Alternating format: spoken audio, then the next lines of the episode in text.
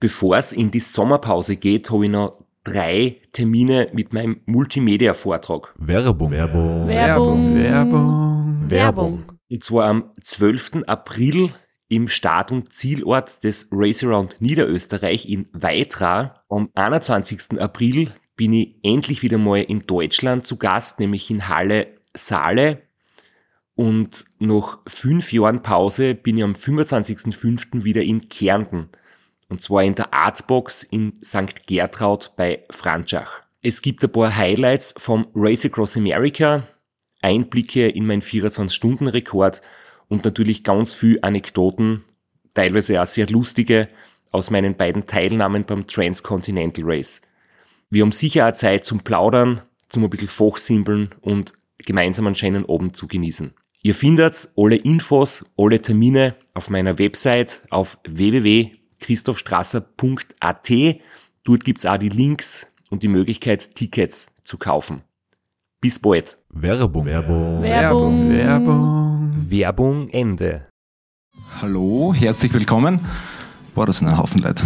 Böst narrisch. Ich bin nur ganz kurz auf der Bühne für ein paar Infos, äh, für die ersten Infos. Ähm, ich bin der Daniel Rossmann, der Geschäftsführer der Podcast-Werkstatt. Äh, wir produzieren mit dem Christoph Strasser den Podcast Sitzfleisch. Wir sind gerade jetzt vorher Backstage draufgekommen, dass das eigentlich ein Geburtstagsfeier ist. Äh, es war nämlich gestern vor drei Jahren, wo die erste Episode veröffentlicht worden ist. Ähm, das war Anfang 2020, nur ganz kurz zur Geschichte. Wir sind 2020, ist der Philipp Kalny, das ist ein Freund von mir, mit der Idee zu mir gekommen. Ich habe ein Buch gelesen vom Christoph Strasser und wir könnten ja so, ein, so einen Podcast machen, wo wir die Geschichte erzählen, wie er quasi seine Niederlage verwendet hat, quasi, also die Erkenntnisse aus der Niederlage und dann zu dem großen Sieg die drei hintereinander gewonnenen Race Across Americas äh, feiert. Daraus könnte man Geschichte machen. Dann haben wir den Straps angerufen. Also der Philipp Kalny hat den Strasser gekannt, beziehungsweise über irgendeine Verwandtschaftsverbindungen. Und dann hat der Straps natürlich, wer einen Straps kennt, der ist recht äh, bescheiden. Er hat gesagt, ja, wer soll sich das anhören? Und überhaupt, ich allein mag nicht da und ich mag nicht reden. Und wenn es geht, dann geht es nur, wenn irgendeine Vertrauensperson dabei ist. Und dann ist eben der Florian Kraschitzer eingefallen als allererstes. Dann haben wir den Flo gefragt, du Flo, wie schaut's aus? Machen wir sowas? Der Flo dann, ja, wir könnten es eigentlich probieren. Und dann haben wir drei Monate, circa drei Monate gebraucht, bis wir den, äh, also wir haben alle Episoden produziert der ersten Staffel, das waren glaube ich zehn oder zwölf Episoden und dann haben wir sie wie eine Netflix-Serie quasi veröffentlicht. Also wir haben einfach mal alles ausgeballert ins Internet und geschaut, was passiert. Und das hat dann so gut funktioniert, dass wir jetzt mittlerweile 126 Episoden, habe ich vorher nachgeschaut, produziert haben. Insgesamt sind es 713.000 Downloads beim Podcast und jetzt mittlerweile wöchentlich zwischen 7.000 und 10.000 Hörer die jede einzelne Episode eben äh, zusammengezahlt hören pro Woche. Das ist jetzt für österreichische Verhältnisse schon eine sehr, sehr gute Zahl. Also in Deutschland sind gute Podcasts 50 bis 70, 100.000. In Österreich kann man es durch 10 dividieren, dann sind wir eigentlich genau dort, wo in Deutschland erfolgreiche Podcasts sind. Und dann habe ich irgendwann vor einem Jahr schon zum Straps gesagt, hey Straps, wir müssen mit dem Format auf die Bühne. Wer den Straps kennt, weiß, er ist ein bisschen bescheiden. Na, wer soll da kommen?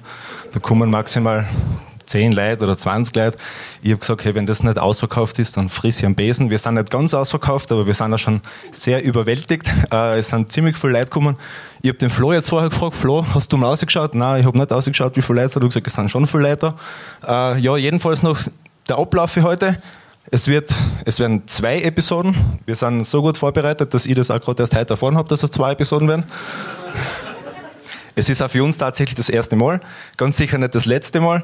Ähm, nach der ersten Episode wird es ungefähr so 20, 25 Minuten Pause geben. Danach kommt eine zweite Episode, weil beim letzten Rennen vom Straps einfach so extrem viel passiert ist, dass sich das halt nicht in einer Episode ausgeht. Und danach gibt es noch ein QA. Das heißt, es wird dann ein bisschen hell im Raum. Ihr könnt Fragen stellen, ich laufe mit dem Mikrofon um. Ihr könnt die Fragen stellen und der Strasser Christoph und der Florian Kraschitzer werden das dann beantworten.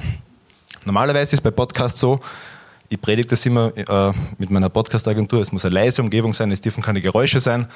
Heute ist es erwünscht, dass man Geräusche hört. Es ist ein Live-Podcast, es wird aufgenommen, es wird auch fotografiert und es wird genauso, wie es da ist, wird es äh, veröffentlicht, außer wir verkacken es komplett. Dann, dann wahrscheinlich nicht.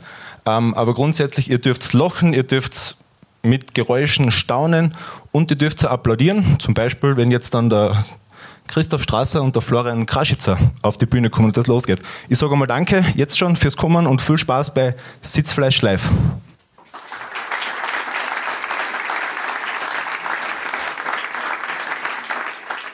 Werbung. Werbung. Werbung. Werbung. Werbung. Bevor wir jetzt mit unserer Episode starten, habe ich noch einen Hinweis von unserem Werbepartner. Jetzt, wo das Be Hard Ultra Race für mich äh, absolviert ist, geht es natürlich darum, mich wieder sehr gut zu erholen und wieder fit werden für die nächsten Herausforderungen, die dann Ende des Sommers, also Ende Juli zum Beispiel das Transcontinental Race, anstehen. Und ich vertraue dazu jetzt schon seit über einem Jahr auf AG1. AG1 ist mehr als nur ein Multivitaminpräparat oder als ein Greens-Pulver. Man kann es zusammenfassen. AG1 ist fundamentale Ernährung einfacher gemacht. AG1 enthält 75 Vitamine, Mineralstoffe, Botanicals, Bakterienkulturen und weitere Inhaltsstoffe aus echten Nahrungsmitteln. Gerade zum Thema Muskelerholung sind zum Beispiel Inhaltsstoffe Kupfer, Selen und Zink und die Vitamine B2 und C ganz wichtig, weil die dazu beitragen, Zellen vor oxidativem Stress zu schützen.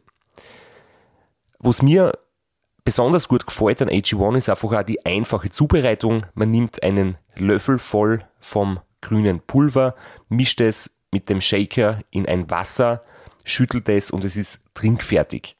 Durch die Pulverform von AG1 wird die Aufnahme im Körper noch einmal verbessert. Wenn euch das auch interessiert und ihr das einmal probieren möchtet, habt ihr jetzt die Möglichkeit, ein Abo abzuschließen und zwar unter der neuen Webadresse www.drinkag1.com slash Sitzfleisch.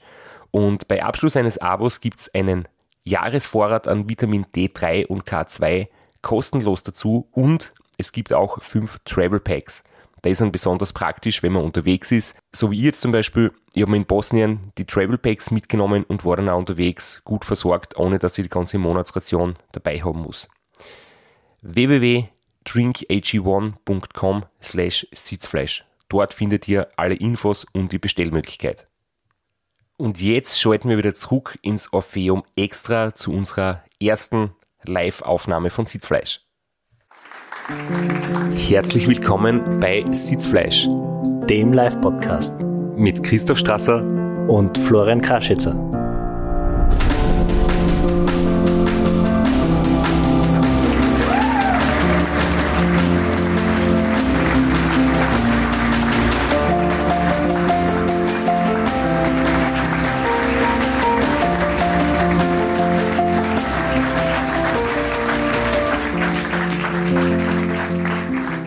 Wunderschönen guten Abend.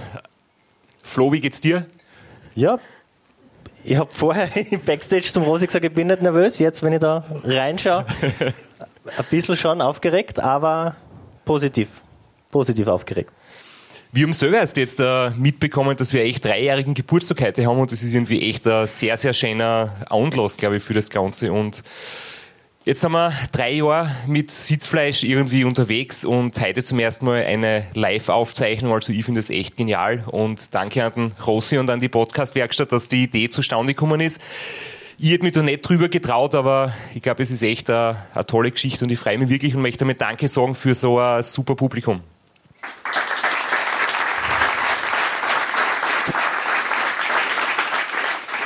Ja, danke fürs Kommen und bevor wir jetzt wirklich loslegen, äh, noch den Lukas vorstellen. Das ist unser Cutter. Der ein oder andere kennt ihn vielleicht.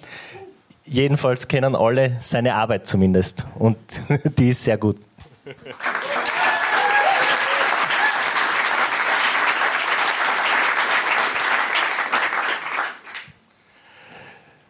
Ich war natürlich, ich bin ja immer einer, der sich akribisch auf alles Mögliche vorbereitet. Ähm, ob das jetzt Radlrennen sind, ob das Vorträge sind und ich schreibe so vor zwei Tagen in Flo, äh, wie schaut's aus, aus der Live-Aufzeichnung, da sollte man schon ein bisschen mehr vorbereiten wie sonst. Äh, soll ich da ein paar Infos schicken? Willst du, äh, ich habe heute wieder so zehn Seiten äh, Notizen zusammengeschrieben, äh, soll ich dir das vorschicken, dass du Bescheid weißt? Und dann hat er gesagt, na, äh, fünf Minuten vor dem Auftritt reicht, weil es soll ja so sein wie immer.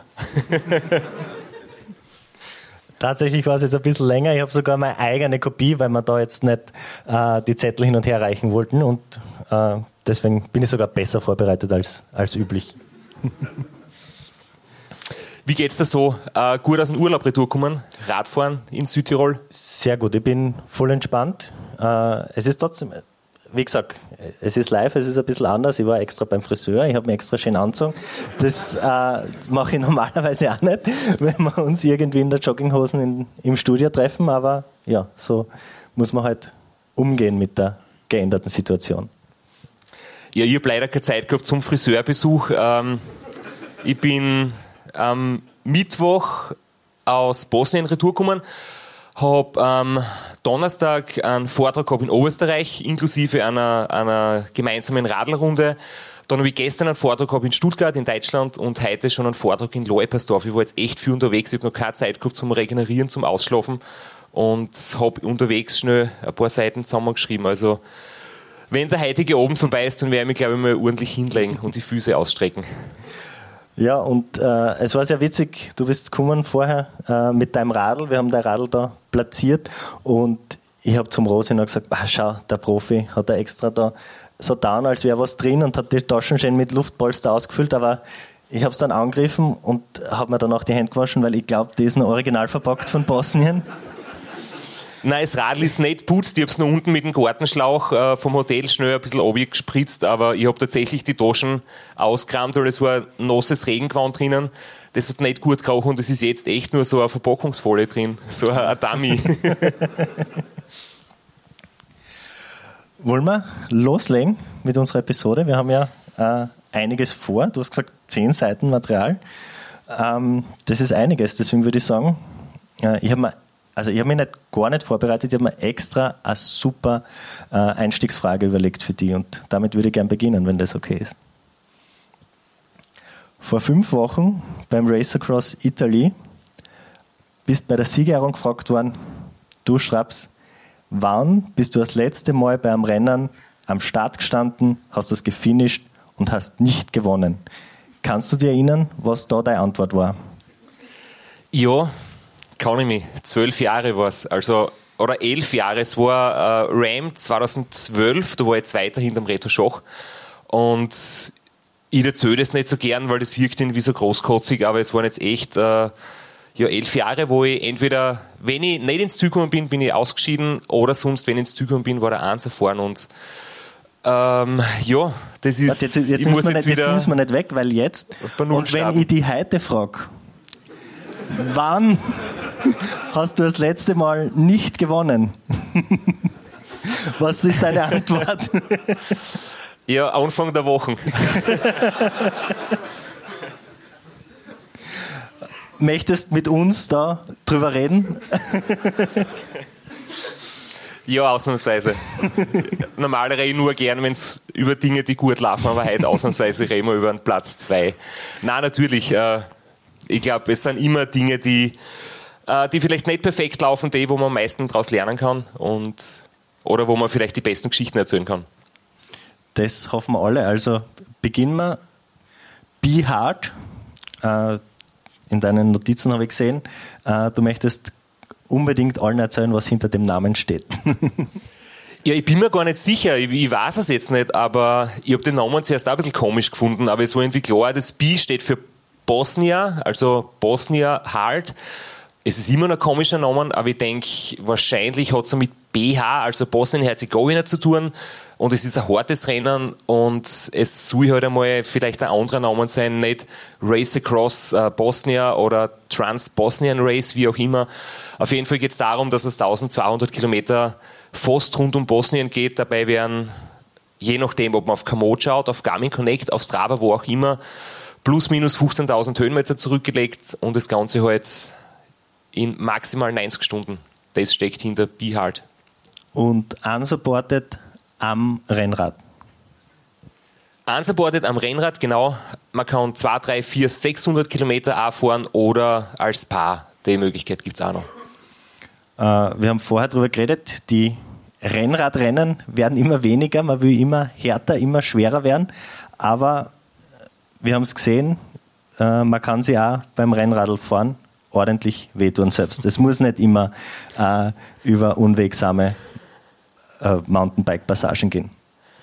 Ja, da werde ich später noch ein bisschen was dazu erzählen, aber ich war nicht der Einzige, der einen Sturz gehabt hat. Das liegt aber jetzt nicht daran, dass irgendwie die Straßen super schlecht waren, sondern ähm, es hat viel geregnet, es war etwas rutschig und man ist ja doch müde und ich glaube, so Stürze können bei allen Rennen passieren, aber kehren natürlich so gut wie möglich vermieden. Und ich sitze jetzt, also wenn ich ein bisschen mich komisch bewege, liegt es eher daran, dass man die Schürfunden da auf der Hüfte ein bisschen weh tut nicht daran, dass ich noch komplett geschwollene Viers habe, weil das habe ich nämlich auch. Äh, seit zwei Tagen nach dem Zürenlauf habe ich so ein bisschen Wassereinlagerungen, also eigentlich ganz enorm in den, in den Waden. Das ist ein ganz eigenartiges Phänomen, das ganz oft auftritt.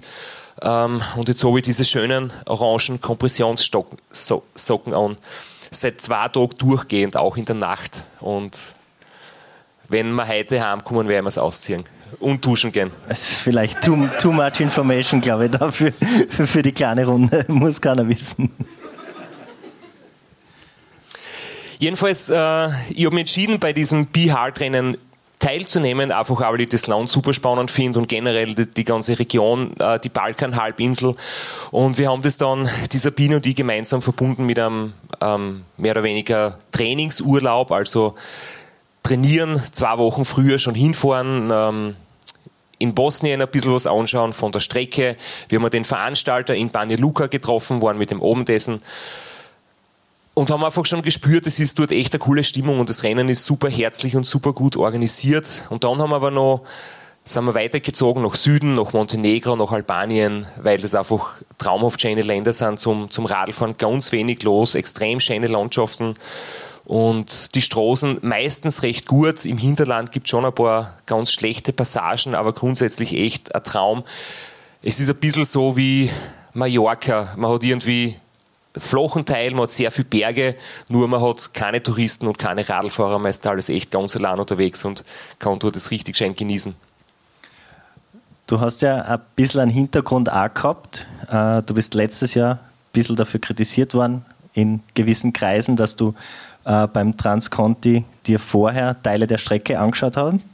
Jetzt gehen Teile der Strecke wieder durch Bosnien, Montenegro äh, und du hast dir wieder Teile der Strecke angeschaut. Ja, klar, habe ich gemacht. Und äh, das war aber nicht jetzt nur der Hauptgrund, sondern einfach, es ist dort in den Ländern wirklich schön, das sind so unterschätzt und die Landschaft ist dort, äh, mir ist es vorkommen wie im, wie im Regenwald, weil es so dort auch monatelang jetzt fast durchgeregnet, so ähnlich wie bei uns. Es war ganz ein verregnetes Frühjahr und es war alles so extrem grün und dort sind die dinarischen, also das dinarische Gebirge, bis auf 2500 Meter Höhe geht es und da sind halt echt so steile, schroffe Karstformationen, Schluchten, Seen, Flüsse, äh, Stauseen überall. Das war wirklich schön und die Transcontinental-Strecke geht auch da durch, ja genau. Und der bosnische Tourismusverband zahlt ja jetzt was dafür, oder? Na, aber wir werden dann, ich werde den Link zur Episode noch anschicken und vielleicht haben wir in Zukunft der Bosnien Werbung drinnen. Was hast du dir erwartet vor dem Rennen? Also, das ist jetzt nicht der erste Unsupported, du hast ein bisschen Erfahrung schon gesammelt. Du kennst die Eckdaten, 1200 Kilometer, 15.000 Höhenmeter. Was hast du dir erwartet zeitmäßig? Was hast du dir vorgenommen? Hast du dir vorgenommen, äh, zu schlafen in einem Hotel oder am Streckenrand? Was waren so vor dem Rennen die Erwartungen? Es ist wirklich schwierig, weil die Distanz genau die Distanz ist, wo man die eine Strategie nicht mehr fahren kann und für die andere es vielleicht nur zu kurz ist. Das heißt, ich denke halt 48 Stunden wird sie nicht ausgehen. Der Streckenrekord war vom Ulrich Bartholmös oder ist es immer noch mit 51 Stunden circa. Und ich denke, zwei Nächte durchzufahren, komplett ohne Pause, das kann ich nicht und das will ich auch nicht, das finde ich zu riskant. Manche Leute kennen es, aber es ist halt wirklich so an der Grenze. Ich denke, für lange Schlafpause ist es zu kurz. Das ist dann ab drei, vier, fünf Tagen sinnvoll. Und deswegen habe ich das auch nicht wirklich einschätzen können. Ich habe gewusst, äh, zweieinhalb Tage ist für mich das Maximum. Darüber hinaus möchte ich nicht kommen. Unter zwei Tagen geht es nicht aus und irgendwo in dem Bereich dazwischen. Und ich denke, halt, sich eine Zeit vorzunehmen, ist einfach ganz schwer möglich, weil das macht nur dann Sinn, wenn ich beim Ram an den Start gehe, da kenne ich die Strecken fast auswendig oder beim Race Around Austria. Aber wenn ich was nicht wirklich kenne, eine Zeit vorzunehmen, ist irgendwie so echt, weiß ich nicht, äh, ein bisschen äh, ein Schuss ins Blaue, das kann man nicht wirklich realistisch einschätzen. Und sie damit einen Druck aufzulegen, habe ich nicht sinnvoll gefunden. Also ich wollte einfach ähm, so gut fahren, wie es geht, ganz kurze Pausen machen, vielleicht ein, zwei Powernaps und war darauf eingestellt, dass im ersten Teil der Strecke, wo es eher flach ist, da werde ich natürlich Tempo machen und im zweiten Teil, wo dann die, der Großteil der Höhenmeter kommt, da muss ich dann schauen, dass ich als 80 Kilo Berggemse mit einem schwer bebockten Radl irgendwie vernünftig durchkomme. Die größte Challenge für dich äh, als Nachteule war wahrscheinlich der frühe Start um 5 Uhr in der Früh. Normalerweise liegst du da gerade einmal zwei Stunden im Bett. Äh, hast du es irgendwie geschafft, früher und rechtzeitig im Bett zu liegen oder hast du äh, bist die ganze Nacht davor wach gelegen und bist schon übermüdet am Start gestanden? Das war wirklich meine größte Sorge. Also man weiß, aufstehen so um 4 Uhr, 4 Uhr 15, damit man um 5 Uhr dann am Start ist. Und ich habe die Nächte davor immer probiert, früher schlafen zu gehen, was nicht funktioniert, weil dann liege ich halt bis 12 Uhr da und denke mir, ich kann nicht schlafen. Und äh, ja, ich habe trotzdem versucht, so früh wie möglich ins Bett zu gehen, ein bisschen früher aufzustehen. Aber ich habe schon gewusst, da wäre immer ein bisschen schwerer tun, vielleicht für die anderen. Dafür habe ich dann im Rennen auch den Vorteil, dass in der Nacht meistens erst recht spät wird wäre. Und ja, es gehört halt irgendwie dazu. Das Transcontinental startet um 10 Uhr oben, da sagen die meisten, das finden sie extrem unangenehm. Das taugt mir zum Beispiel. Aber ich glaube, es passt schon, dass es bei jedem Rennen unterschiedliche Startzeiten gibt. Das ist vielleicht ein Teil der Challenge. Und der war halt für mich besonders. Für andere war das, die Nicole Reis würde sagen, schön, da kann sie ausschlafen und noch vor dem, vor dem Start gemütlich frühstücken und eine Runde spazieren gehen, wenn es um vier losgeht. Für mich war das halt schon hart. Ja, bei mir in Ruanda war der Start auch so früh. Ich bin einer, der normalerweise so um 10 zumindest im Bett liegt und dann versucht relativ bald zu schlafen. Und da habe ich halt einfach überhaupt nicht schlafen können. Da bin ich auch um halb eins noch immer wach gelegen und ah, man kennt das ja, wenn man unbedingt schlafen muss, dann kann man erst recht nicht schlafen und dann macht man sich so einen Druck und dann äh, bin ich auch ziemlich unausgeschlafen und fertig am Start gestanden und dann äh, haben wir dort irgend so einen Haferschleim reingehauen. Das, hat, das ist auch schwer im Magen gelegen. Also ich verstehe das, obwohl ich eher auf der früheren Seite bin als du, aber so ganz früh starten, das liegt mir auch nicht. Darf ich dir trotzdem noch was kurz erzählen von, äh, vom Trainingsurlaub, bevor wir ins Rennen starten? Du, es ist deine Show, ne? Einer der Gründe, warum ich auch zum Beispiel nochmal nach Montenegro wollte und mich jetzt nicht nur in Bosnien vor dem, vor dem Rennen mit der, mit der unmittelbaren Strecken beschäftigt habe, ich war halt äh, beim TCR letztes Jahr im Durmitor Nationalpark unterwegs und da bin ich, glaube ich, um 10 Uhr am Abend aufgefahren, es war stockfinster und das war eine, wir haben es im Podcast auch, glaube ich, recht ausführlich erzählt, der äh, schwierigsten Phasen für mich im Rennen, weil es war halt extrem finster, also Neumond, kein Mondlicht, keine Straßenlaternen, keine ähm, Markierungen am Straßenrand, keine reflektierenden Straßenstipfel oder so. Und ich habe gewusst von den Fotos, das ist eines der schönsten Gebiete der ganzen Strecke und vielleicht in ganz Europa. Und das wollte ich einfach jetzt noch mal bei Tageslicht sehen. Und ich muss echt sagen, jetzt im Nachhinein, ich bin komplett irgendwie, ich boxe überhaupt nicht, dass ich da in der Nacht drüber gefahren bin. Das ist wirklich eine arge Gegend. Und ich glaube, ich bin echt froh, dass ich nicht vorher gewusst habe, wie es dort ausschaut, weil da hätte ich die Hosen voll gehabt. Äh, ich habe das jetzt im Nachhinein echt arg gefunden, wie ich da drüber gefahren bin, mit ein bisschen so Erinnerungslücken und dann bin ich stehen geblieben, weil ich mir gedacht habe, wo bin ich da und ich sehe nichts und ich muss in Flo das erzählen. Der Flo ist, äh, der Flo ist ja gar nicht da und da habe ich echt eine, eine zahre Zeit gehabt. Ähm, und das habe ich jetzt irgendwie, das waren so Déjà-vu-Erlebnisse, ich habe irgendwie so Erinnerungen gehabt, ah ja, die Gegend kenne ich, da habe ich einen Hunger ausgehabt, ah, dort bin ich am Klo gewesen, ah, dort habe ich einen anderen getroffen und so. Das war irgendwie echt witzig, so die, die verschwommenen Erinnerungen jetzt einmal bei klarem Verstand und bei Tageslicht nochmal so aufzuarbeiten. Sehr schön. Jetzt hast du mich voll aus dem Konzept gebracht. Aber ich habe noch eine Geschichte. Zum Beispiel also. in, in, Albanien war auch so ein lässiges Erlebnis. Ähm, da bin ich am Trainieren gewesen, da habe ich einen Botschen gehabt und ich habe irgendwie alles mit dabei gehabt, äh, Reserveschlauch ähm, zum Reparieren. Aber ich habe aus irgendeinem Grund das Mini-Tool mit dem Imbus vergessen. Entweder verloren oder im Campingbus liegen lassen. Und jetzt habe ich die, quasi die Achse nicht aufschrauben können und habe mir nicht helfen können. Und jetzt habe ich dann 10 Kilometer das Radl geschoben bis ins nächste Dorf, weil dort ist wirklich ganz, ganz wenig Bevölkerung. Und auch in, in dem Dorf war dann niemand da, die Häuser waren teilweise verlassen, viele Häuser sind verfallen, weil die Leute wegziehen. Und wie ich eigentlich schon ziemlich hoffnungslos das Radl wieder weitergeschoben habe, habe ich nach dem letzten Haus zwei Frauen getroffen, habe versucht irgendwie zu erklären, um was es geht eine hat sogar Deutsch gesprochen, weil sie in Deutschland arbeitet und wieder nach Albanien hin und wieder zur Familie kommt. Und die sind dann zurück zum Haus, haben wir so einen rostigen Imbus geschenkt, haben wir gleich was zum Trinken gegeben, was zum Essen angeboten, waren extrem freundlich und dann habe ich meinen mein Reifen reparieren können. Das war halt irgendwie so, waren so Eindrücke von einem Land, wo ich noch nie dort gewesen bin und ich muss echt sagen, dort einmal hinzufahren ist echt ein, guter Tipp sehr schöne Geschichte. Erinnert mich daran, dass man auch, wenn man tubeless fährt, Reifenheber braucht. Und wenn man mit den gewichtssparenden Steckachsen fährt, braucht man einen Imbus. Ja, und wenn man mit einem Auto fährt, soll man vielleicht auch was mit, so einen Reservereifen, weil dort in Albanien gibt es wunderschöne Straßen, die plötzlich, wenn auf Google Maps eine schöne, brate, gelbe Linie einzeichnet ist, eine Bundesstraße mit einer dreistelligen Nummer, äh, von einem auf einen anderen Moment hast du dann plötzlich so Abrisskanten im Asphalt, so 20 cm Stufen. Dann hast du so Einschlaglöcher, so Krater, also das sind keine Schlaglöcher, das sind wirklich, das sind nur mal so Bruchstücke von Asphalttrümmern, die da so kreuz und quer rumliegen. Und da wollte ich einmal ähm, am Nachmittag trainieren gehen und vorher noch 100 Kilometer mit dem Auto weiterkommen. Und wir haben für die 100 Kilometer den ganzen Tag gebraucht, weil wir einen Durchschnitt von 10 km/h gefahren sind. Und halt alles wirklich eine Stunde lang nur Schritttempo mit dem Auto. Sehr schön. Sehr gute Geschichte. Aber äh, ich bin jetzt die Notizen überflogen. Ich glaube, anekdotisch wären wir jetzt am Ende und dann könnten wir zum Rennen kommen. Oder kommt noch was?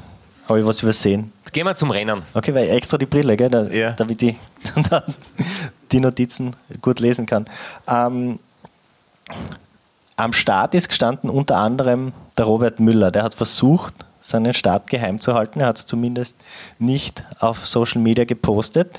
Äh, du hast das trotzdem erfahren, weil der Veranstalter das angekündigt hat. Oh, wie ist er da gegangen? Also, du hast ja in der Unsupported-Szene, man kennt die, ein paar gute, aber es gibt immer wieder Leute, von denen man noch nie gehört hat und die richtig abliefern. Äh, wie, wie hast du das Starterfeld am Start eingeschätzt? Im Vorfeld habe ich das ein bisschen überflogen und habe jetzt nicht wirklich ganz, ganz bekannte Namen gesehen. Es war aber nicht das der Grund, dass ich sage, ich möchte deswegen dorthin fahren, weil ich mir da äh, ganz gute Chancen ausrechne, sondern eben, wie gesagt, das war wirklich der Grund, weil ich es fahren wollte, was, was Neues kennenlernen. Und dann eine Woche vor dem Start sehe ich halt das Posting vom offiziellen Be Hard-Kanal, Robert Müller nimmt teil und ich mir gedacht, okay, ähm, eh klar, der meldet sich immer so im letzten Moment an.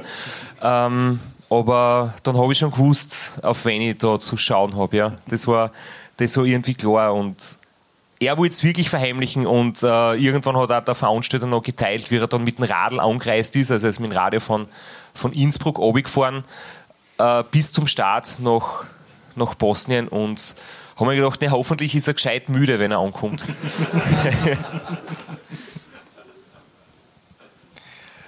So, das war, das war die Situation am Start. Ähm, erzähl vom Start. Das war ja ein Massenstart um 5 in der Früh. Äh, neutralisierte Zone, wie war 20 Kilometer circa. Äh, da hast Zeit gehabt zum Wachwerden und dann war Zeit vor Start, Einzelstart oder wie ist das abgelaufen?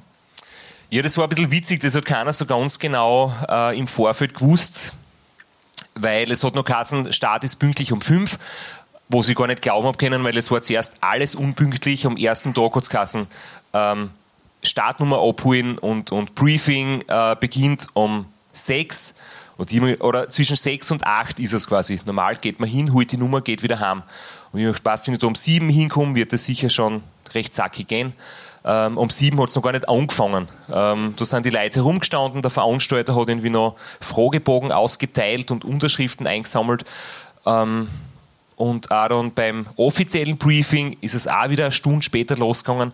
Und dann habe ich gedacht, okay, es ist super organisiert, ein wahnsinnig schönes Manual, eine ganz genaue Streckenbeschreibung, exakt gute GPX-Datei für die Route und auch diese Privé-Karte ist wunderschön, wo ich mir übrigens gedacht habe, ich habe das so durchgeblättert im, im Startersackel und so gedacht, ja, das ist so Tourismus, Werbung, das schmeiße ich gleich weg. Und dann habe ich beim Robert Müller gesehen, ein Posting, total schöne Karten, die Privé-Karte ist da so schön gestaltet. Und ich dachte, oh, das haue ich doch nicht weg.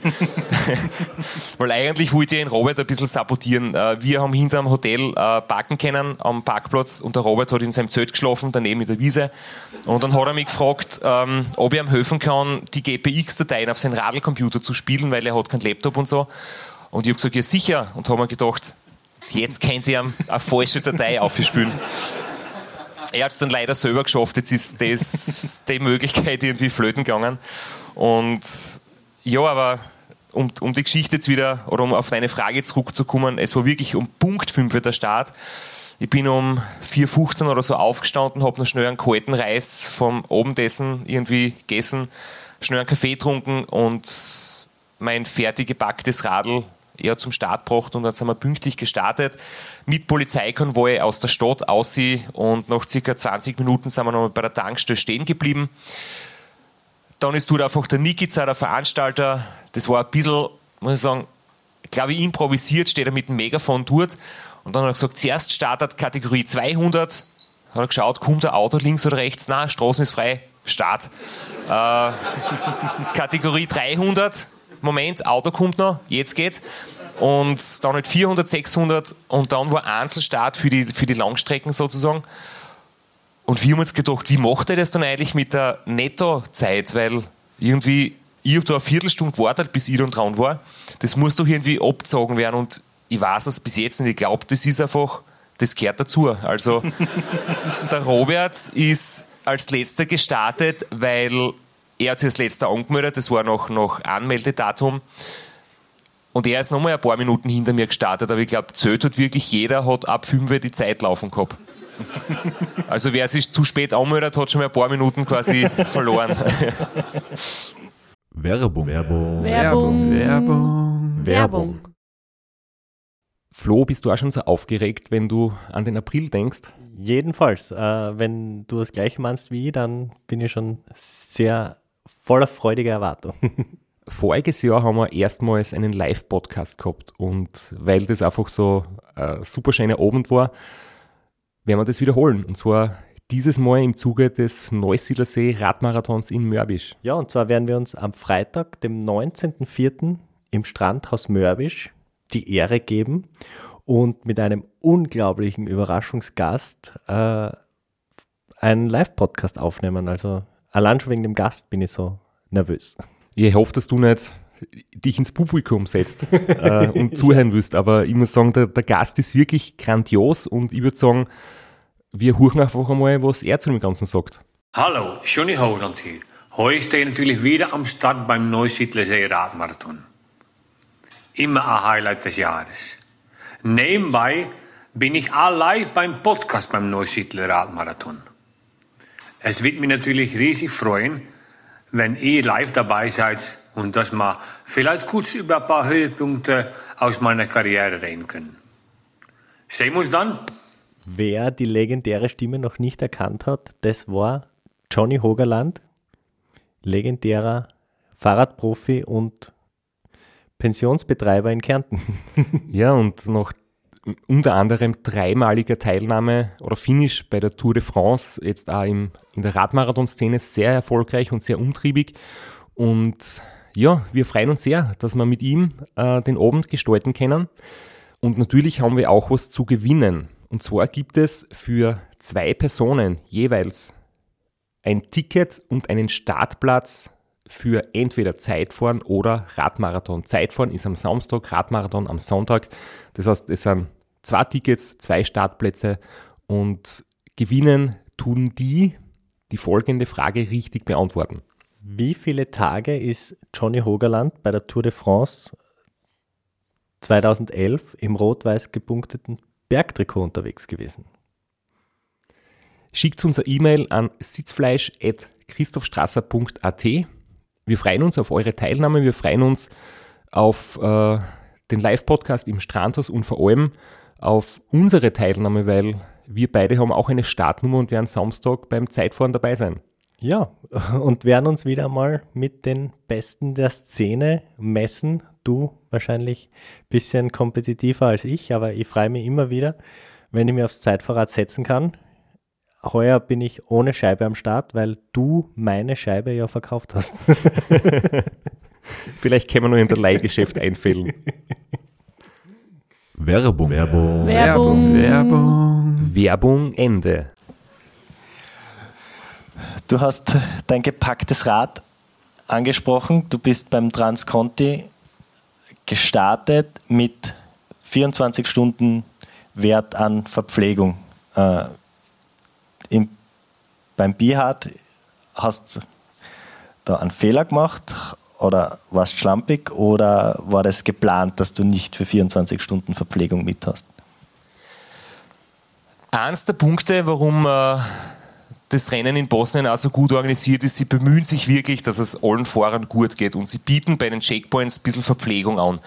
Und es war aber nicht ganz klar, ob das jetzt wirklich ausreichend ist, dass du sagst, du kannst von Checkpoint zu Checkpoint, das sind circa so grob 100 Kilometer, also von, ich glaube, die kürzeste Etappe sind 60 und dann gibt es welche mit 140. Dass du sagst, ausschließlich Checkpoint-Verpflegung reicht und du musst nicht einkaufen gehen oder ob es dort nur kleine Snacks gibt, das habe ich vorher nicht gewusst, das hat niemand so genau gewusst. Und jetzt habe ich einfach, glaube ich, mich darauf verlassen, dass man dort eh ordentlich zugreifen kann. Aber das war nicht so. Ich bin nicht gestartet, das Radl im Prinzip so wie es da steht, meine zwei Perodon-Flaschen, die wird mit, mit gescheiten Elektrolytgetränk, mit dem High-End Endurance angefüllt. Und dann habe ich drei Riegel mitgehabt, dann ein paar so Sackerler mit, mit Kohlenhydratpulver und ein paar Gels für Notfälle oder wenn ich mal Zeit nicht einkaufen kann. Aber ich habe das dann trotzdem recht bald verbraucht, weil beim ersten Checkpoint hat es noch ganz kleinen Snack gegeben, da war ich noch ein bisschen in Eile, da wollte ich gar nicht wirklich zugreifen. Und ich habe dann schon gesehen, es gibt wirklich nur Kleinigkeiten und ich werde sowieso einkaufen müssen. Das heißt, das war mir ein Punkt, den habe ich vielleicht schlecht organisiert oder im Vorfeld nicht so genau gewusst. Und das zweite war jetzt so zum Thema Radl bepacken. Ich bin halt mit recht viel Ausrüstung gefahren. Ich habe ihn Robert am Start gesehen, der hat irgendwie fast nichts am Radl gehabt. Und ähm, er hat gesagt, minimalistisch, er braucht nicht viel, was soll schon passieren, sind ja nur zwei Tage. Und ich habe mir halt gedacht, ich habe zum Beispiel nicht meine Ersatzspeichen mitgehabt, die ich beim TCR mit dabei gehabt. Aber ich habe trotzdem ein Kettenglied mitgehabt, ein Kettennieder. Ich habe mein ganzes Leben in 20 Jahren Radl noch nie einen Kettenriss gehabt. In, ich weiß nicht, einer halben Million Radlkilometer. Trotzdem habe ich immer Bedenken, es könnte ja passieren. Und dann bist du komplett aufgeschmissen.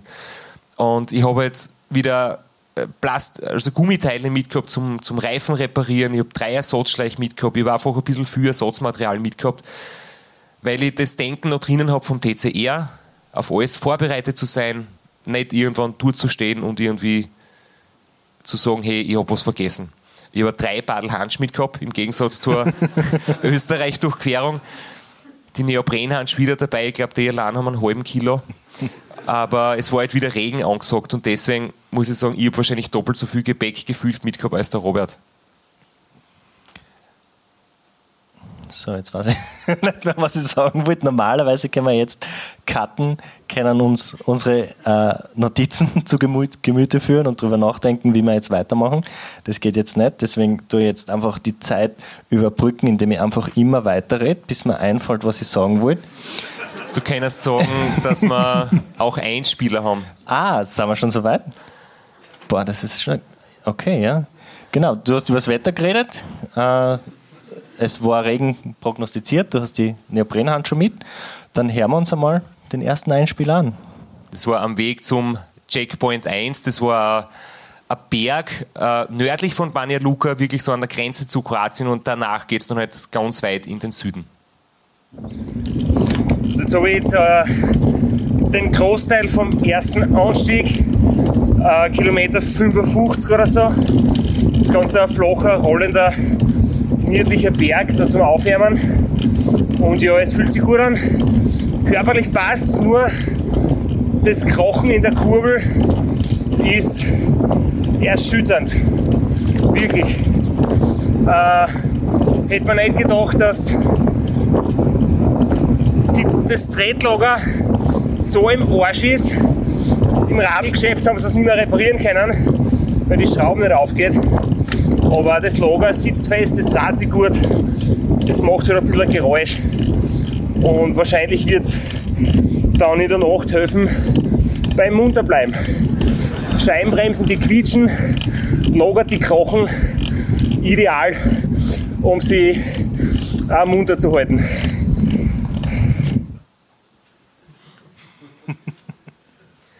Du darfst mich bitte jetzt verhöhnen für mein Also nein, schlechtes Material. ich, ich glaube, das ist eh schon ein Running Gag, dass du jetzt nicht derjenige bist, der sein Material am besten wartet und im Griff hat. Aber ähm, was meinst du, die Schrauben? Es sitzt fest? Also muss, man wie, muss dein Papa wieder mit der Flex ausrücken? Oder? Na, mit der Flex bin ich selber ausgerückt. Der Papa hat mit der Bohrmaschine das gemacht. Okay. Ähm, nein, es ist ähnlich, ja. Also ich muss grundsätzlich sagen, ich finde so eine SRAM Red, ähm, von der kann man schon ein bisschen was verlangen. Ich kann ja nicht wie bei der Pro Tour, wo nach jeder Etappe quasi das Logo zerlegt wird und gepflegt und gefettet und gereinigt wird, das kann ich nicht. Aber ich hab, das Radl ist jetzt nicht so oft im Einsatz, aber ich glaube, das Trans Austria im, im Regen hat echt ein bisschen dem Lager zugesetzt. Und daheim war es gut. Ich habe es auch zum Service gebracht, die Bremsen, alles nochmal neu einstellen, neue Bremsflüssigkeit, neue Bremsbeläge. Und dann erst, wie aus Österreich draußen war, quasi jetzt angefangen, drinnen im Tretlager ganz laut zu krochen.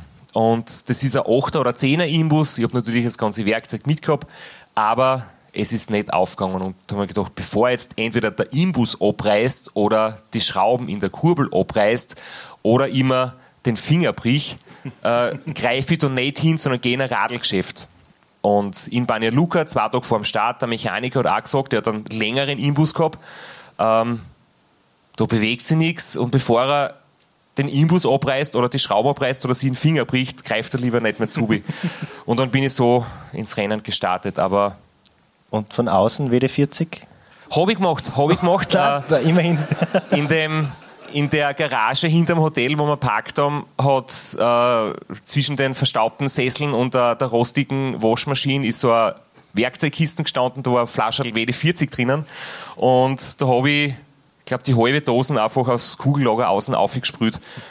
Ähm, hat natürlich nichts geholfen. Äh, übrigens, der Robert Müller hat das gleiche Problem gehabt. Und er hat auch die WD-40-Flasche vom Hotel gefunden. und ich glaube, der ist jetzt leer und gekocht haben aber bei uns beide die Tretlager. Überraschend, dass es nicht funktioniert hat, das WD40. Ah, ich sehe da, wir sind schon beim, beim zweiten Einspieler. Oder hast du noch was, was du davor gern anbringen möchtest? Ja, es war, es war recht witzig, weil äh, bis zum ersten Checkpoint war es wirklich, äh, es war Sonnenaufgang, es war noch total wenig Verkehr auf der Straße und ich habe halt irgendwie geschaut, dass ich meinen Rhythmus finde.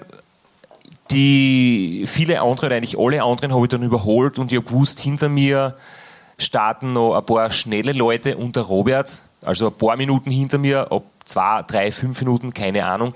Aber ich wollte halt einmal, dass mir der Robert nicht einholt. Und er hat ja als Taktik gesagt, entweder oder geblufft oder war es die Wahrheit. Er hat gesagt, er fühlt sich ein bisschen müde und ausgelaugt. Er startet ganz langsam und er geht nur auf die Bergwertung, weil bei Checkpoint 8 war eine Sonderwertung, der längste und, und höchste Punkt im Rennen, der längste Anstieg, ist eigens gewertet worden. Und er hat gesagt, er geht nur auf die Bergwertung und danach fährt er langsam ins Ziel. Und ich habe wirklich gesehen, er ist, er ist recht langsam gestartet, er war schon einige Minuten hinter mir. Und das war eigentlich für meine Moral ganz gut, weil, wie gesagt, mein Plan war ja, ein bis zwei Stunden Vorsprung werde ich wahrscheinlich brauchen bis zum Beginn der Berge, wenn ich gegen Robert eine Chance haben will, weil als Race Across the Alps-Sieger, Trans-Pyrenees-Sieger, Ultracycling Dolomitica-Sieger, der Robert ist halt einfach einer der besten Bergfahrer Und ich bin einer. Als kleines, dünnes Mandel mit 65 Kilo maximal hat er seine Vorteile in den Bergen. Genau. Und es hat super funktioniert bei mir. Und, und dann bin ich oben gewesen bei Checkpoint 1 an, an dem Anstieg am Berg oben. Äh, da ist so ein schönes Denkmal. Ich weiß jetzt nicht, was der historische Hintergrund ist.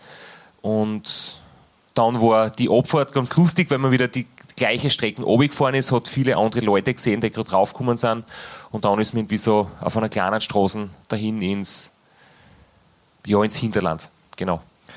Die Bergwertung, gibt es dazu einen Einspieler oder kann ich dir jetzt zur Bergwertung was fragen? Zur, zum eigenen King of the Mountain Wertung?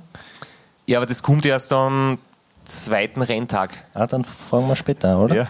Dann kommen wir jetzt zum, zum Einspieler. Jetzt bin ich gerade auf der zweiten Etappe, circa zwei Drittel habe ich hinter mir. Ich fahre gerade durch ein Tal, eine Schlucht, der Fluss neben mir, das Wasser komplett schön grün, so wie meistens in Bosnien. Einfach unglaublich geile Landschaft. Äh, und bisher war es, haben wir so einen Abschnitt gehabt, kleine Straßen, hügelig, längere Abfahrt. Und jetzt sind wir wieder auf einer großen Straße. Und jetzt war ich da auf, auf einer Tankstelle das erste Mal, weil das, was ich mir einpackt habe in der Früh, ist aufgegessen, das Frühstück ist wegverdaut und der kleine Snack, den es beim Checkpoint gegeben hat, da habe ich nicht wirklich zugegriffen. Und es war jetzt Zeit umzusteigen auf Junkfood. Unsupported Junkfood. Und jetzt habe ich wirklich ein schlechtes Gewissen, weil nach diesem Abschnitt auf der kleinen Straße hat es bei der Tankstelle nur ein einziges Sneakers gegeben. Das letzte und das habe ich gekauft. Und ja, für die Leute hinter mir tut es mir leid, aber es hat wirklich nur eins gegeben. Falls dort jemand eins kaufen will, ich hoffe, der Tankwart legt noch eine Schachtel nach. Ansonsten gibt es statt den 7 Day Croissants da eine andere Marke, nämlich 22 Karat. Ich habe gelesen, das läuft in einem halben Jahr ab. Mindesthaltbarkeitsdatum 6 Monate. Also im Vergleich zu 7 Days ja fast Bio-Qualität. Wird in Bulgarien hergestellt. Und ja, das schmeckt gar nicht so schlecht. Wird aber wahrscheinlich nicht ans Original rankommen. Das auch nach einem kleinen Waschgang in der Waschmaschine noch, noch, noch zum Essen gegangen ist.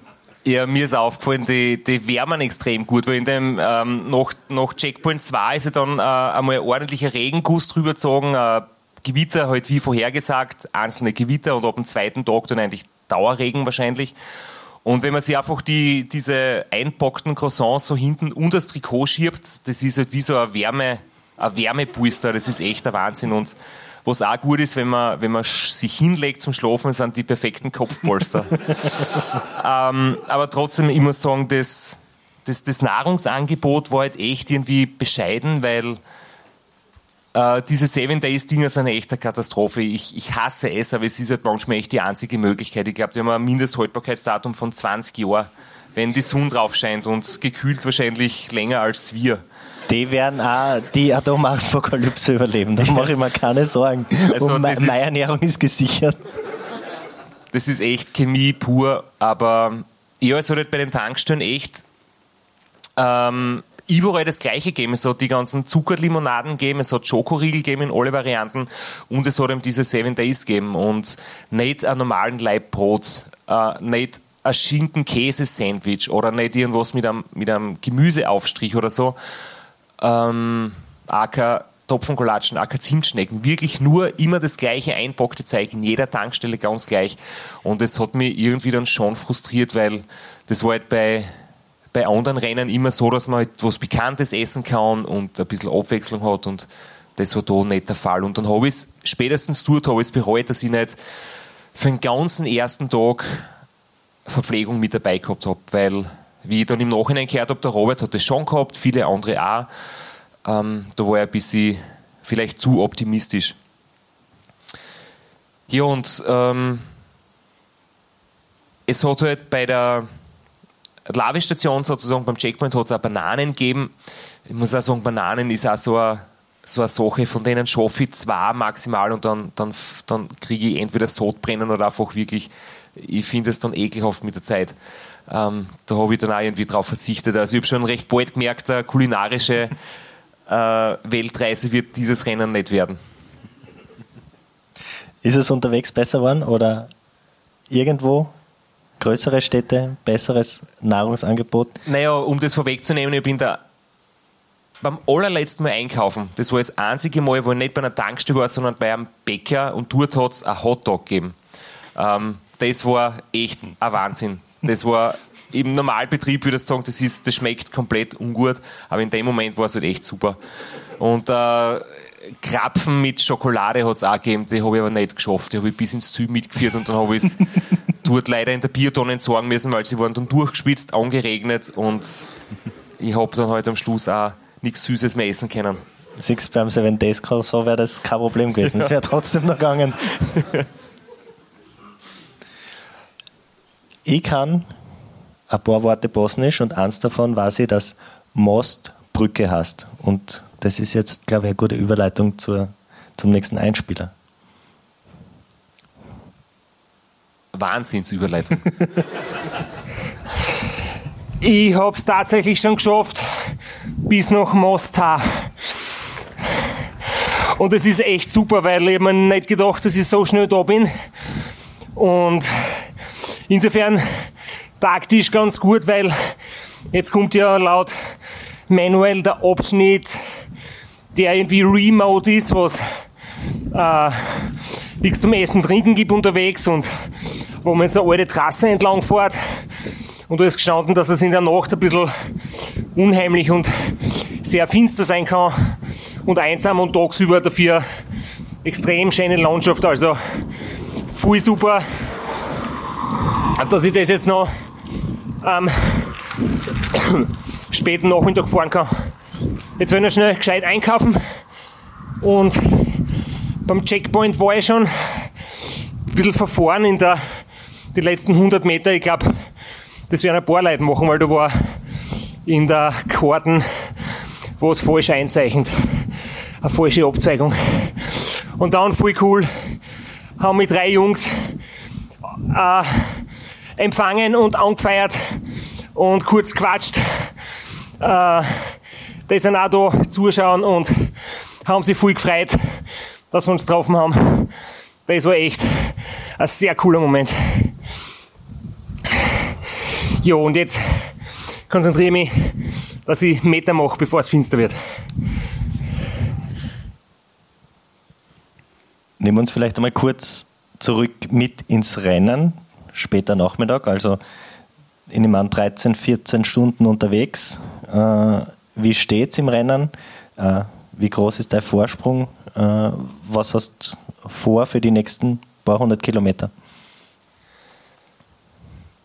Ich habe jetzt für diesen Checkpoint keine, keine Zwischenzeit ausgeschrieben. Das habe ich für ein bisschen später vorbereitet, aber ich kann, ich kann dir die Frage schon beantworten. Ich habe hab auf jeder Time Station eigentlich bis auf Time Station 1 und da ist sicher ein Fehler passiert, weil ich war der Erste, der diese wunderschöne Stempelkarte quasi zum Stempeln abgegeben hat am Checkpoint, habe ich auf jeder Time Station die schnellste Zeit gehabt. Und ich glaube, da war irgendwas mit, der, äh, mit dem GPS-Tracker, weil der schickt alle fünf Minuten ein Signal.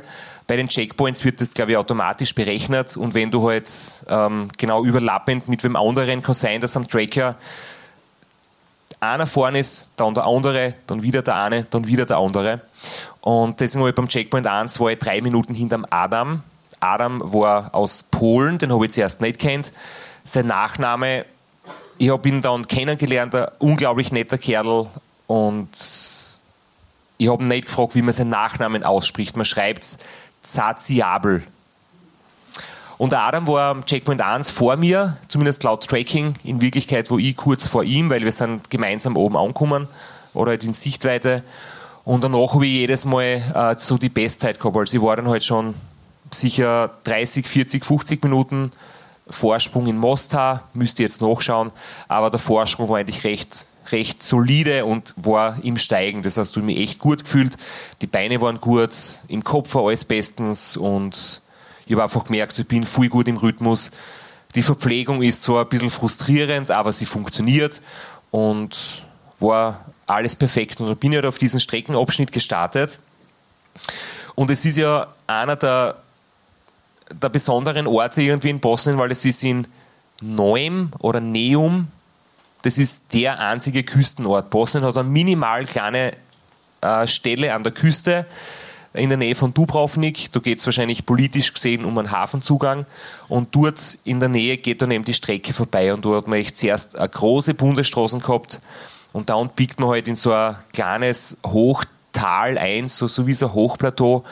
Und da ist die Sonne untergegangen, da hat man so einspurige Straßen, perfekt neuer Asphalt, kein einziges Auto, kein Verkehr weit und breit und dann fährt man wirklich so eine einsame alte Eisenbahntrasse dahin und hat ein super Panorama und die Sonne geht unter. Das war echt einer der, der schönsten Momente und wahrscheinlich so der schönste Landschaftsabschnitt dort.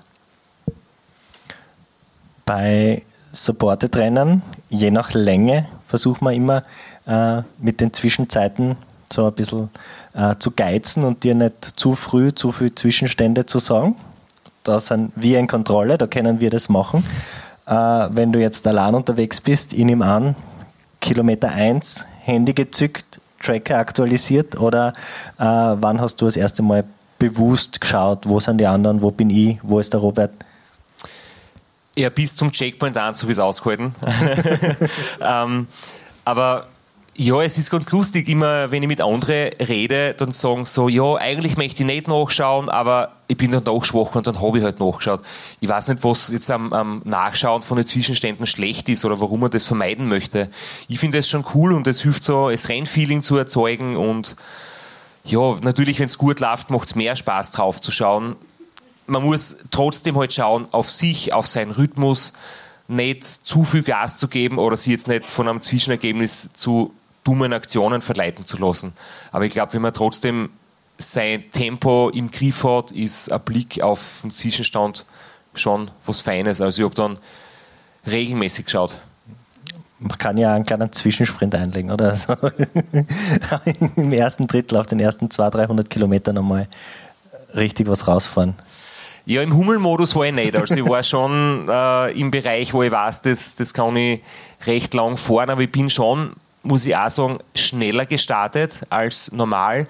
Vor allem schneller als beim Transcontinental oder jetzt beim Transaustria, weil einerseits war ich, oder bin ich super gut in Form und zweitens wollte ich einfach ausprobieren, wie funktioniert es auf einer kürzeren Strecke, wenn es nur zwei Tage sind, haut es dann hin, dass ich wirklich schneller fahren kann. Und das werden wir dann später eh noch beantworten. Und dann hören wir uns jetzt den Einspieler 4 an, der keinen Titel hat. Genau. Du, wenn du ähm, weiß, wer hast. Ich habe zuerst einmal, weil wir vorher über, über die Croissants geredet haben, äh, eine ganz schöne Geschichte. Ich bin dort auf dieser einsamen Eisenbahntrasse im Sonnenuntergang dahin gefahren, habe mich einfach gefreut, wie schön das Radlfahren ist und war einfach wirklich rundum glücklich und zufrieden und greife so nach hinten und denke mir, jetzt geht es mir gerade so gut, jetzt halte ich den fürchterlichen Moment aus, wenn ich so ein, so ein grausiges Croissant essen muss. Und wenn man die durch das luftverpackte Ding, wenn man die fest zusammendruckt, dann, dann macht es einen lauten, so explodiert es ein bisschen und das Backerl ist dann offen. Und normalerweise geht es nach oben auf und in dem Fall ist es nach unten aufgegangen und mir fällt das grausige Teil am Boden. Und es war in dem Moment gerade das, das, Auto da mit Fotograf und Kamerateam, weil sie ja auch wirklich gute Fotos gemacht haben und es, glaube ich, auch ein Film oder so, so ein YouTube-Video rauskommen sollte. Und ich war so gut im Flow, ich habe mir gedacht, auf das Croissant verzichte jetzt, geht es los liegen und ich fahre einfach weiter. Ich habe eh noch drei eingesteckt. Und dann habe ich gesehen, das Auto hinter mir bleibt stehen und es steigen aus und heben das Croissant auf. Die Straßen war total sauber und ich habe mir gedacht, das werden sie mir jetzt, obwohl es unsupported ist, vielleicht später dann beim Checkpoint oder wo immer wieder zurückgeben. Und ich war dann halt irgendwie beim nächsten Checkpoint, das Kamerateam war auch da. nix. Also ich glaube, die, haben das, die haben das gegessen und wahrscheinlich auch noch gut gefunden. Ja, unsupported. Das Gesetz der Straße. Das Croissant ist weg. Das ist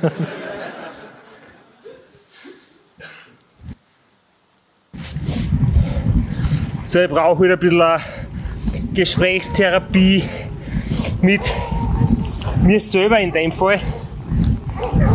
Ja, brav sind die Hunde, weil ich ein bisschen müde bin und sonst ist niemand da zum Reden. Jetzt erzähle ich mir selber, was heute alles passiert ist. Momentan habe ich Time Station 5 gerade absolviert. Der ist bei genau 500 Kilometer und habe jetzt da bereits wieder 35 Kilometer gemacht und nähere mich dem Halfway Point, der bei Checkpoint 6 ist. Und dann sagt der Veranstalter, dass dann die zweite Hälfte die schwierige Hälfte wird. Quasi Be Hard steht dafür, der erste Teil ist B, was auch immer das heißt, und der zweite Teil ist Hard. Genau. Und es ist Mitternacht. Ich bin seit 19 Stunden bald unterwegs. Glaube ich, wenn ich mich jetzt nicht verdauen habe. Völlig wurscht. Und ja, es läuft nach wie vor super. Dass ich mir werden werde, ist eh klar bei dem frühen Start. Aber die Nacht wird durch, wird sich ausgehen, ganz bestimmt. Wer ein paar Tricks brauchen, äh, wettermäßig, jetzt war gerade die Straßen nass, also es hat wahrscheinlich geregnet vor kurzem, wird sicher noch regnen, morgen vielleicht sogar mehr. Schön wäre natürlich, wenn die Nacht trocken bleibt, weil das ist dann gefährlich, unübersichtlich, blöd zum Abfahren. Das wäre echt nicht gut. Aber man muss es eh nehmen, ist gut. Okay, jetzt werde ich was essen. Es gibt absolut nichts Geiles. Ausschließlich Süßzeug. Es graust mir schon so. Keine Salzcracker, keine salzigen, weiß nicht, Nüsse oder scharfe Kaugummis. Sowas, nein, alles nur Süßigkeiten. Es ist zum Schreien.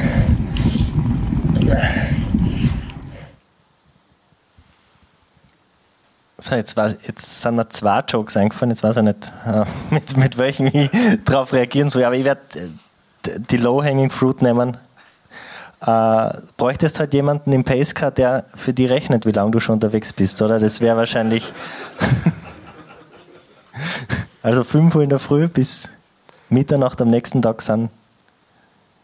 Ich sag's jetzt nicht, du hast gesagt 19 Stunden, ich ja, das einfach. Ich habe die sehr vermisst, muss ich sagen. Wirklich.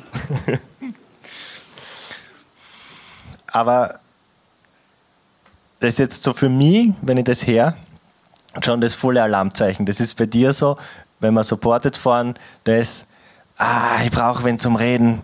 Das ist schon äh, kurz nachdem du anfängst, so den Kopf in den Nacken zu legen, dann wissen wir, okay, jetzt ist entweder Schlafenszeit oder wir müssen irgendwie äh, versuchen, dich wach zu halten. Das ist halt allein um einiges schwieriger, aber das ist, äh, es da schon los mit, den, mit der Orgenmüdigkeit?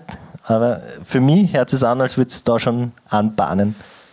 Ja, du kennst mich eh ganz gut und das, das stimmt auch. Es war, ich habe da noch versucht, die Tricks auszupacken. Ich habe ein bisschen äh, Musik vorbereitet, so eine Playlist und irgendwie habe ich mich echt schwer dann mich selbst so, so richtig so außerzureißen aus der Müdigkeit und mit, mit allem, was geht, dagegen anzukämpfen.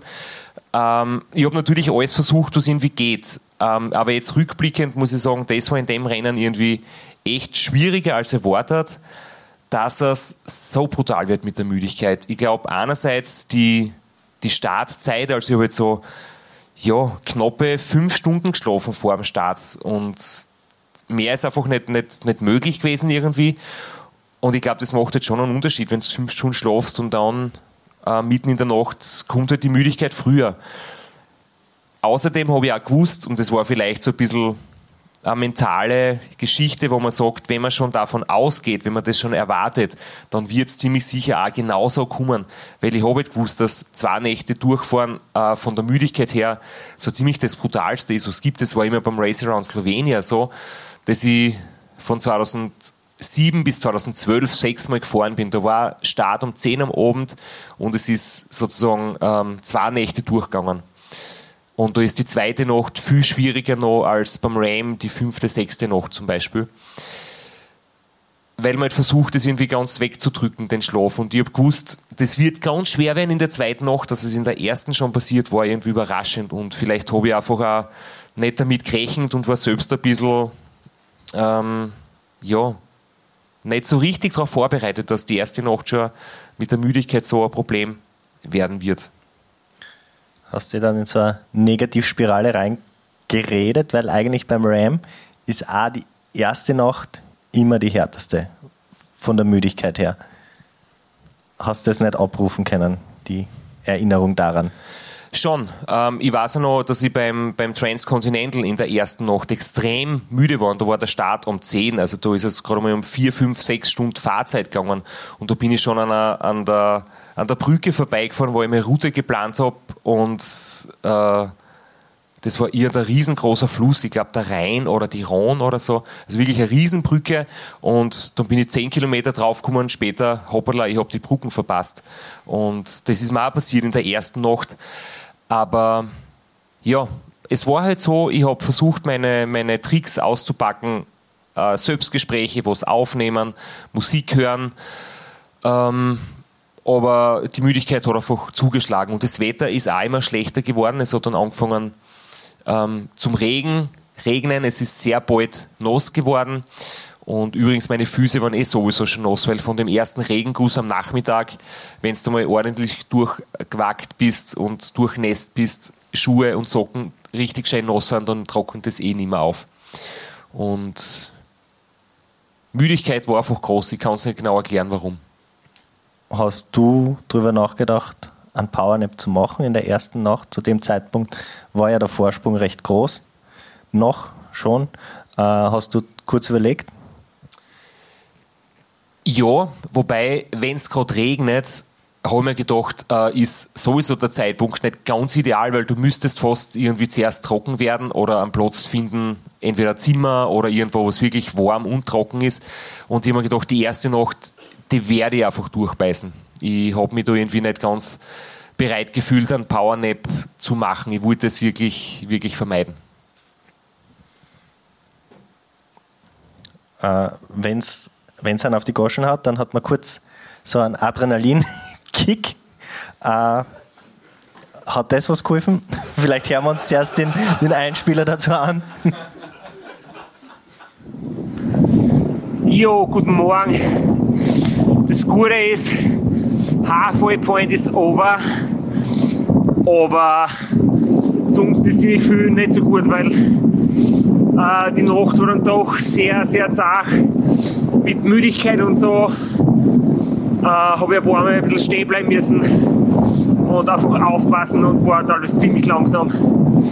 Und dann hat es geregnet, eigentlich die Großteil der Nacht war es nass, viel schlechte Sicht. Einmal bin ich in der Abfahrt gestürzt, äh, keine Ahnung, mit der Kurve einfach das Radl weggerutscht. Aber was der nasser Asphalt, im Prinzip nichts passiert, mein Brühen habe ich verloren, aber sonst nur minimale Aufschürfungen. Und geschreckt hat es mich heute, aber es ist nichts kaputt und ich habe nicht wirklich da. Äh, dann habe ich mich nochmal hingelegt, 20 Minuten auf der Bushaltestelle und jetzt äh, fahre ich da im Regen dahin. Äh, ja, soweit so gut. Wahrscheinlich wird es die anderen auch nicht besser gehen. Aber es ist schon ziemlich, ziemlich hart gewesen die Nacht. Falls da aufgefallen ist, ich habe jetzt äh, in der Sprachnachricht immer du gesagt. Ich habe das jetzt nicht mal für mich selber aufgenommen. Das war äh, Nachricht an die Sabine, damit sie weiß, wie es mir geht. Ich habe jetzt nicht mich selber plötzlich äh, mit, mit du angeredet. Ja, aber wie wir gehört haben, da war halt einiges los und vor allem der, der Sturz war halt echt äh, komplett bizarr. Ich weiß nicht genau, wie das passiert ist. Ich habe im Training auf trockener Straßen einmal schon das Gefühl gehabt, ich bin bergab gefahren in einer Abfahrt, die nicht enge Kurven gehabt hat, aber jetzt so, so Kurven, die man eigentlich schon zügig, schnell durchfahren kann. Und dann habe ich das Gefühl gehabt, mir ist gerade der Hinterreifen weggerutscht, aber ich habe noch einfangen können, ohne zu stürzen. Und ich habe nein, das, das habe ich mir einbüdert. Vielleicht bin ich irgendwie äh, am Sattel ein bisschen weggerutscht mit dem Sitzpolster von der Hosen und habe mir einbüdert, dass der Reifen gerutscht ist. In Wirklichkeit ist mir hinten am Sattel hin und her gerutscht. Ähm, und das habe ich dann ein zweites Mal auch gehabt und ich habe mir echt gedacht, das ist total eigenartig. Auf trockenem Asphalt in einer weitläufigen Kurve kann nicht der Hinterreifen wegrutschen. Ich weiß bis heute nicht, was es wirklich war, aber es ist im Rennen einmal gewesen, dass man bergauf auf einem ähm, geraden Stück bergauf der Hinterreifen durchgerutscht ist auf Nosserstraßen.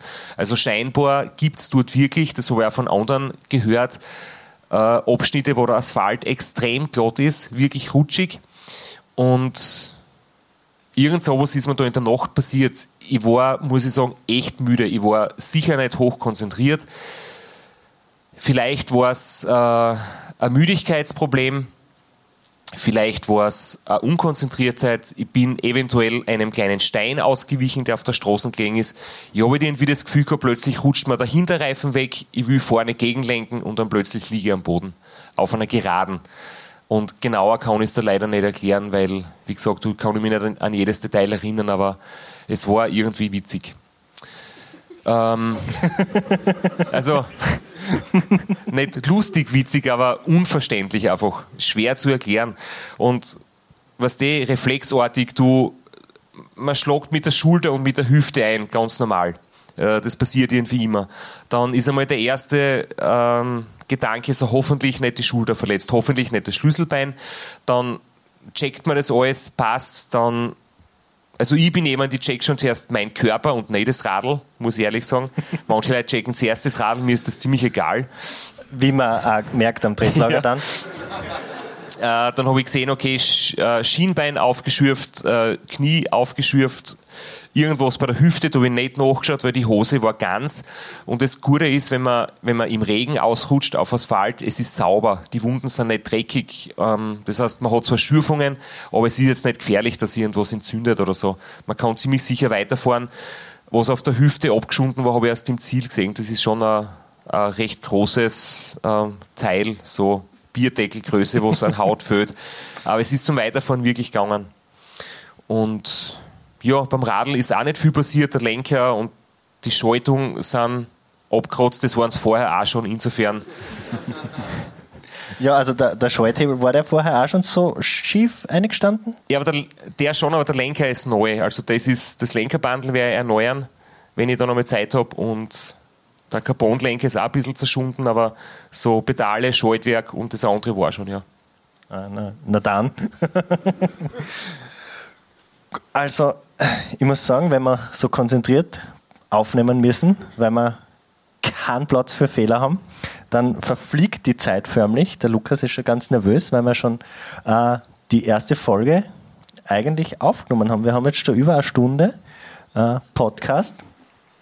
Äh, dann würde ich sagen, machen wir eine kurze Pause und nehmen danach die zweite Folge auf, in der du uns erzählst, wie du deinen riesigen Vorsprung verspürt hast. ja. äh, danke für den schönen Abschluss. äh, ich möchte vielleicht so abschließend sagen, ähm, wir sind jetzt circa in der Nähe vom Halfway Point, das heißt, es passt wirklich gut, wenn wir jetzt die Pause machen. Und äh, weil wir vorher schon geredet haben von Vorsprung oder von Zwischenständen, ich war eine Stunde 50 vorne bei Checkpoint 6 beim Halfway Point. Eine Stunde 50 und es war wie du schon so charmant gesagt hast, nicht ganz genug, aber dazu mehr in der nächsten Folge. Sehr gut.